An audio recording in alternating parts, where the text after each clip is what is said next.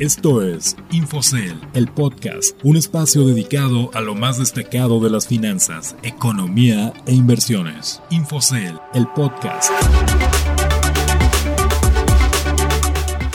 Hola, los saludo con gusto, soy Ricardo Legorreta y les doy la bienvenida a Infocel, el podcast, un espacio dedicado a las noticias de economía y finanzas más destacadas de la semana, así como consejos de inversión. Iniciamos el episodio de este viernes 5 de febrero con una frase de Michael Dell, fundador y CEO de Dell. Nuestro negocio es sobre tecnología, sí, pero también se trata de operaciones y relaciones con los clientes. Michael Dell siempre tuvo clara su visión en el mercado tecnológico y a casi 40 años de la creación de su compañía, su determinación e innovación han sido la clave de su éxito. Ahora vamos con el resumen de las noticias más destacadas en los últimos días. Economía, finanzas y mercados. Entrando a la información más destacada de la semana, el impulso a las restricciones derivadas de la pandemia de COVID-19 al comercio en línea fue visto por el puerto de Liverpool como una buena oportunidad de negocio, por lo que incrementó su apuesta en su plan de logística conocido como Arco Norte.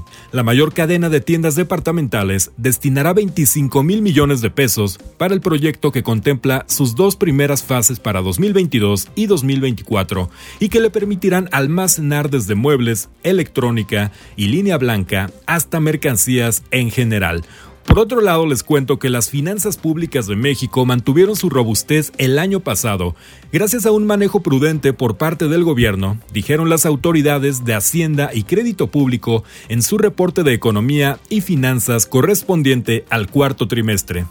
Si bien los ingresos del gobierno se vieron mermados por caídas en la demanda y en la actividad productiva, las autoridades consideran que se logró mantener cierta estabilidad con esfuerzos para combatir prácticas evasivas.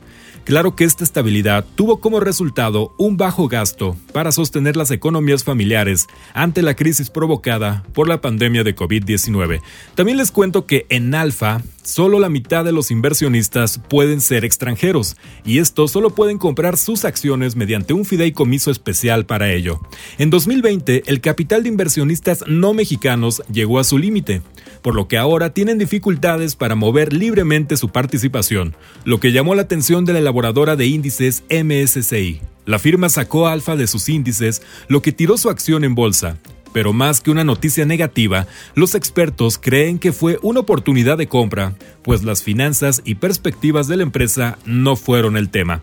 También les cuento que Wall Street ligó cuatro días de ganancias gracias al buen ánimo de los inversionistas por buenos reportes financieros de las empresas, así como por los datos económicos alentadores publicados en Estados Unidos. El índice tecnológico Nasdaq ganó 1.23% para cerrar en 13.777.74 puntos y el índice Standard Poor's 500 subió 1.09% para ubicarse en 3.871.74 puntos.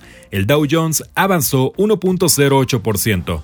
Tanto Nasdaq como Standard Poor's 500 cerraron en niveles históricos impulsados por el titán tecnológico Apple.